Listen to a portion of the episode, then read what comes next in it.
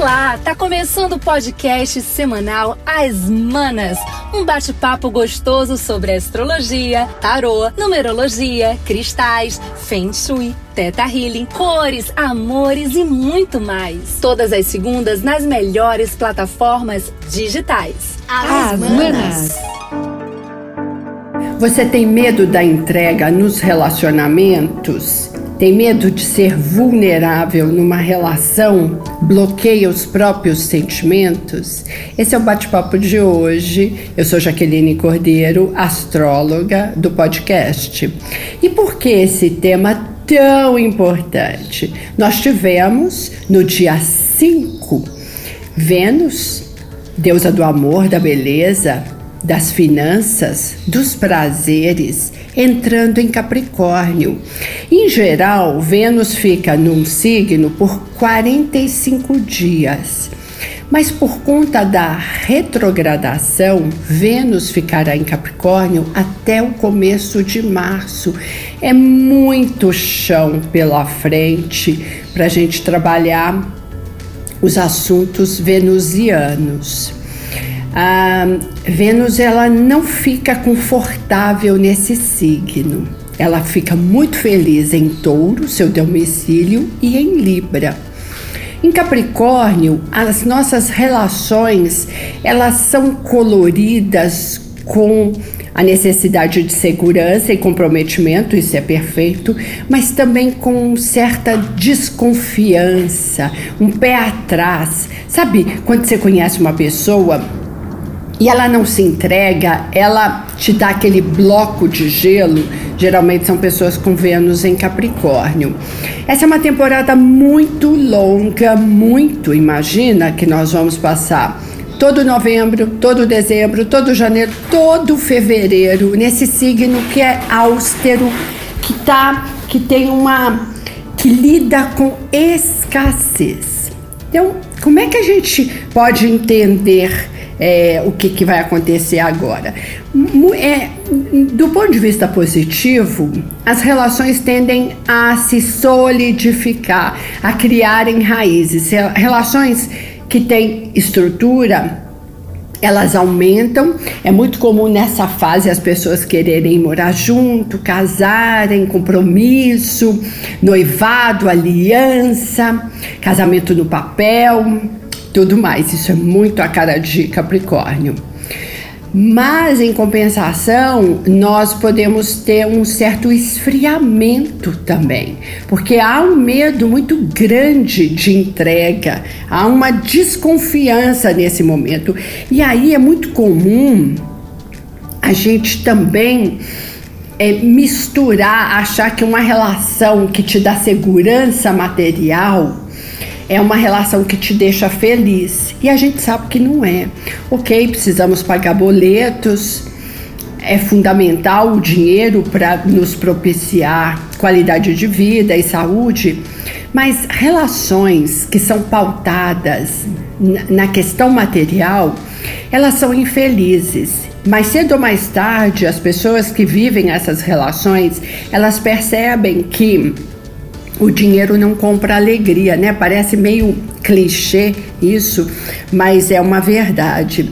A Vênus em Capricórnio, ela vai deseja e necessita comprometimento e consistência, porque é uma Vênus de terra.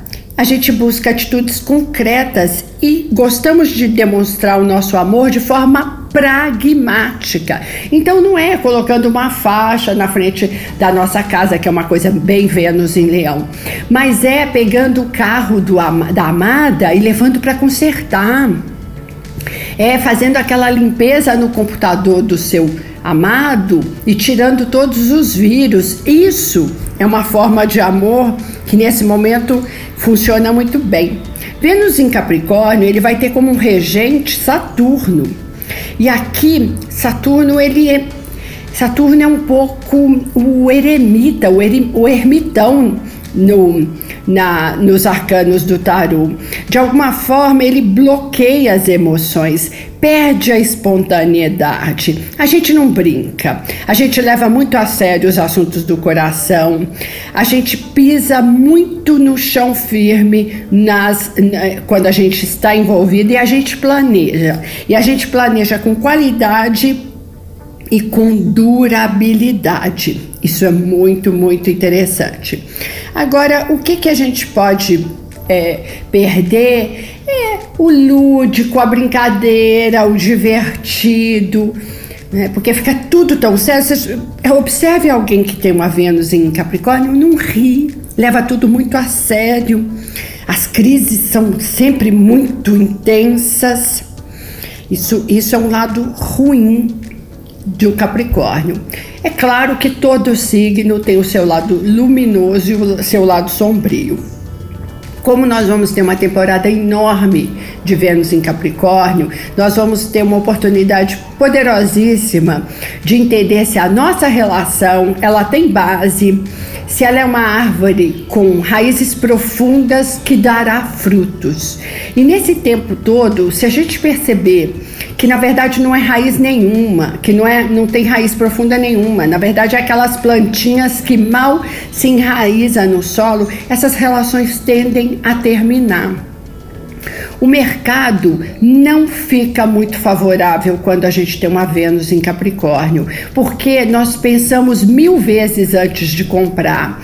Ah, não há impulso, não buscamos a tendência, pensamos na, no. Eh, o, a gente sempre vai pensar na durabilidade, então, investimentos em produtos e serviços que, que são eficientes, até que podem ser mais caros, mas não há impulso. E vamos imaginar que no Natal nós teremos não só uma Vênus em Capricórnio, como retrógrada.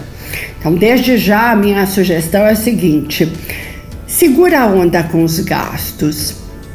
Se você está pensando em gastar como se não houvesse amanhã, eu esperaria e daria um tempo. Eu ponderaria, porque a gente tende a um mercado que ressente e que fica mais recessivo. E olha que recessivo é uma palavra muito, muito é, comum nesse ano. Vamos aproveitar essa temporada enorme de um Vênus num signo de terra para cuidarmos da nossa saúde, do nosso veículo, que é o nosso corpo. Nós ficamos mais comprometidos, inclusive, com dietas, com cortar hábitos alimentares que não são saudáveis, é, assumir uma atividade física com responsabilidade, porque são palavras que agora a gente tem tão fácil, não é? E uma última dica Deixe, evite os tons fechados nesse momento. Preto, é, cinza chumbo, azul fechado, aquele azul marinho mais fechado, porque há uma tendência da gente buscar essas cores. Então vamos combater essa tendência com muito, muita cor laranja, amarelo, vermelho, essa mistura, porque é uma mistura que vai trazer uma certa leveza, já que a gente tende a ficar mais endurecido nesse momento. Eu deixo vocês agora com a nossa mana Grace. É isso aí, mana. Por mais que não queiramos ou não entendamos, a vida é cíclica. Jamais conseguiremos parar o tempo, as ações e o circular de energias. Sempre teremos um novo dia, uma tarde, um anoitecer. Olá, eu sou Grace Arantes, consultora de Feng Shui e Bem-Estar ciclos eles começam e terminam o tempo todo. A vida muda toda hora. Os momentos bons passam, mas os ruins também. Não somos os mesmos que ontem, quem dirá os mesmos de um ano atrás. E esse é o quadro que já fora traçado pelo Criador. Cabe a nós vermos como queremos observá-lo, colori-lo ou não. Para cada um, o que mudará ao ver esse mesmo quadro será seu momento de perspectiva de vida e o seu próprio olhar. Aproveitando que estamos falando em quadros, é, Você sabe o poder da colocação de um quadro em sua casa ou estabelecimento? No Feng Shui, os quadros eles podem ser usados para representar aspirações, energias e sensações positivas. Sendo assim, verifique as imagens que estão ao seu redor e em quais cômodos eles estão posicionados. Depois, perceba o que você sente ao contemplar essas imagens. Essa sensação é a vibração que mora na sua casa. Aquarelas com pinturas de plantas com aspectos vivos, elas são ótimas para ambientes em que a família interage, pois inspira a prosperidade e abundância. Até porque sempre tem assim um, as cores verde, amarelo, e se você colocar um pouquinho de dourado ou prateado também, ela traz uma boa aspiração. Pense na foto de uma árvore encostada à parede de sua casa e imagine qual sensação a mesma pode lhe trazer. As paredes de sua casa, eles são, elas são a tela onde escrevemos nossos sentimentos. No Feng Shui, se estão vazias, bom sinal não é. Pois o nosso inconsciente, ele entende que essa ausência é uma falta de perspectiva, uma falta de prosperidade, de pertencimento. Mas para que transmitam essa harmonia também, essa perspectiva, nem todas as paredes precisam trazer alguma informação. Escolha aquela de maior visibilidade no ambiente, aquela que para a qual você olha naturalmente, o seu olhar ele encaminha-se naturalmente. Também um bonito espelho com foto, fotos, quadros ou pequenos objetos, eles também podem trazer equilíbrio visual. O que faz necessário né, o, o bem-estar e é uma bela decoração em seu lar ou no seu ambiente de trabalho.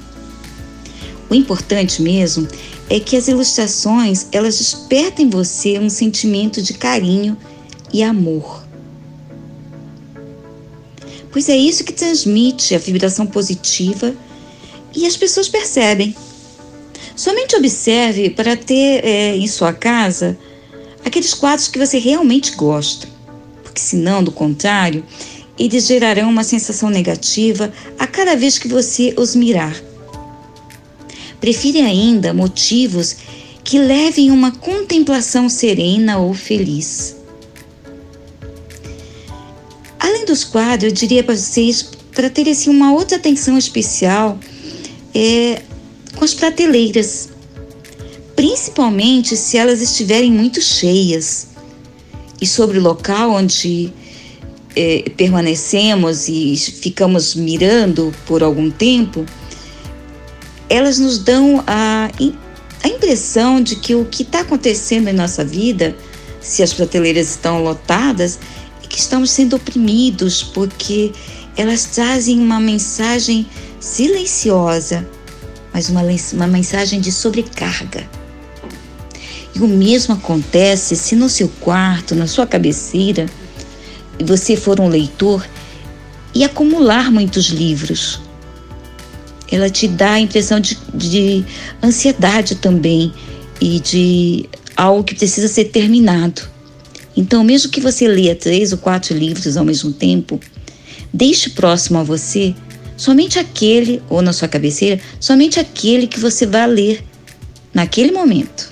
Na hora de arrumá-las, aproveite para dispor os livros e objetos numa linha ascendente, pois isso estimula inconscientemente a prosperidade.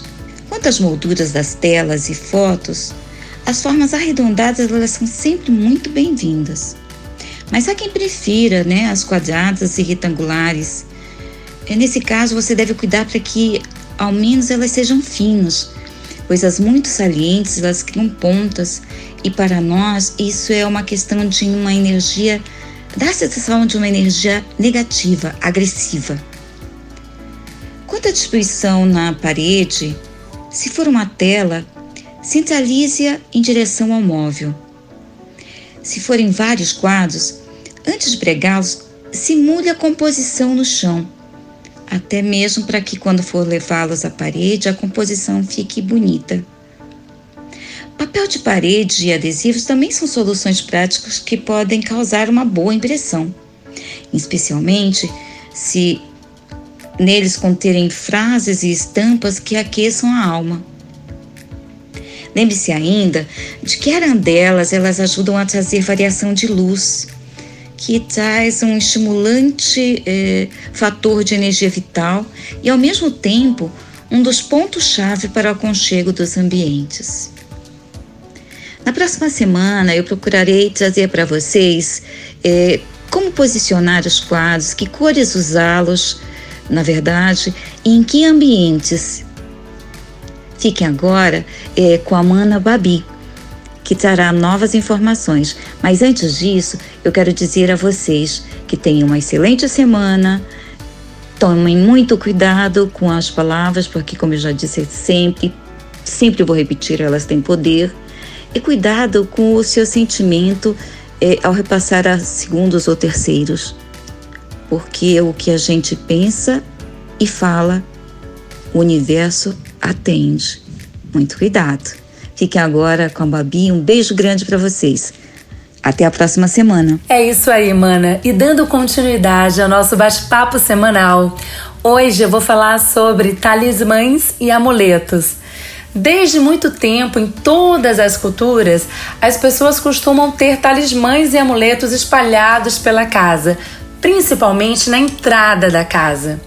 E acreditam que esses objetos podem afastar as energias negativas e a inveja e também o mal olhado.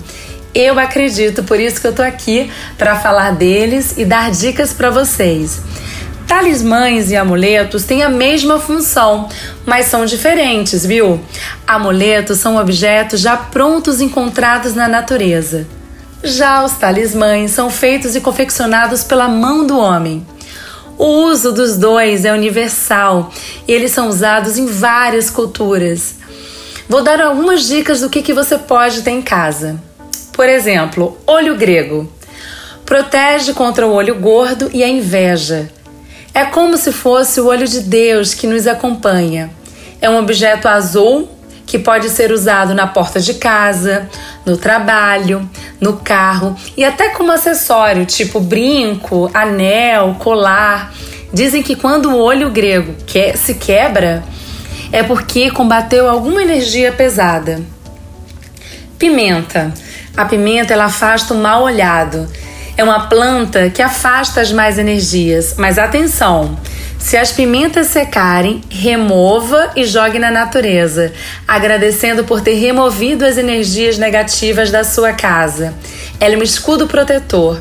Pimenta seca no pé afasta dinheiro, hein? E ninguém quer isso. Ferradura. A ferradura ela trai é, boa sorte e afasta os maus espíritos. É usado mais na zona rural e é um talismã muito antigo e popular. Costuma-se colocar atrás da porta com as pontas viradas para cima para afastar os espíritos de pouca luz e proteger os moradores da casa. Algumas pessoas também usam como joias pingentes de proteção. Elefante simboliza solidez, energia positiva, longevidade e sorte. Mas presta atenção que o elefante tem que estar tá com a tromba para cima para atrair prosperidade, sorte e ao mesmo tempo afastar as energias negativas. Sal grosso, esse eu garanto que todo mundo tem em casa, né? Esse como todo mundo tem em casa, é muito simples você pegar um potinho, colocar ele, e ele simboliza a proteção, a purificação e elimina as energias negativas. O ideal é esse potinho ficar atrás da porta da sua casa, mas a cada duas semanas precisa trocar o sal grosso porque ele fica saturado. Cigarra é considerado um talismã na região da Provença, sul da França. Os seus moradores acreditam que o som dela traz alegria, prosperidade e bons fluidos. Por isso, na entrada da casa existem várias cigarras penduradas, sejam feitas em madeira, porcelana ou até cerâmica. Baguá. um octógono poderoso que vem da cultura chinesa. Ele purifica quem passa por baixo dele, por isso é colocado em cima da porta de entrada, impedindo as mais energias de entrarem no nosso lar. Espada de São Jorge. Essa planta é poderosa, ela blinda a casa contra roubos, problemas com vizinhos e sentimentos de inveja e ainda atrai prosperidade. Coloque próximo à porta de entrada. Maneco, aqueles gatinhos com as patinhas para cima. No Japão, a tradição é colocar esses gatinhos no seu estabelecimento comercial para atrair clientes e evitar falência. Divindades em geral ou santos protetores. Você pode ter a imagem de um santo protetor ou uma divindade que você goste. Eu gosto muito do arcanjo Miguel. Então aqui fica a minha dica, São Miguel e São Jorge também são muito utilizados porque o poder da espada deles combatem todo o mal. Tsuru Considerado uma ave sagrada no Japão, o tsuru é o símbolo da sorte, da felicidade e da longevidade também. É associado ao amor conjugal, fidelidade, já que os grou são aves monogâmicas. Segundo uma lenda japonesa, não sei se vocês já ouviram falar, se você fizer mil tsurus de origami mentalizando um desejo, ele se realiza. Que tal tentar, hein? E aí, gostaram? Espero que vocês tenham gostado. Aproveitem o mês de novembro, dezembro, que daqui a pouquinho tá chegando, para providenciar tudo isso e deixar a casa não só energizada, mas muito, muito protegida. Agora é com você, Mana Luli. Olá, pessoal. Hoje, aqui no nosso podcast, eu vou falar sobre pessoas e perdão. Bom, que interessante a gente saber que todas as pessoas são presentes na nossa vida. Presentes, assim como nós também somos presentes na vida de pessoas. E você pergunta: todas? Sim, todas. Olha isso. Ninguém é seu amigo, ninguém é seu inimigo, mas todos são professores e, portanto, todos são presentes. Sempre vai existir algo para aprender com cada experiência, com cada pessoa que você convive ou já conviveu. Às vezes, algumas pessoas passam na sua vida e te trazem algo que não foi muito agradável, ou até mesmo você que passou na vida de alguém e realmente não trouxe algo de tão agradável para a vida dessa pessoa.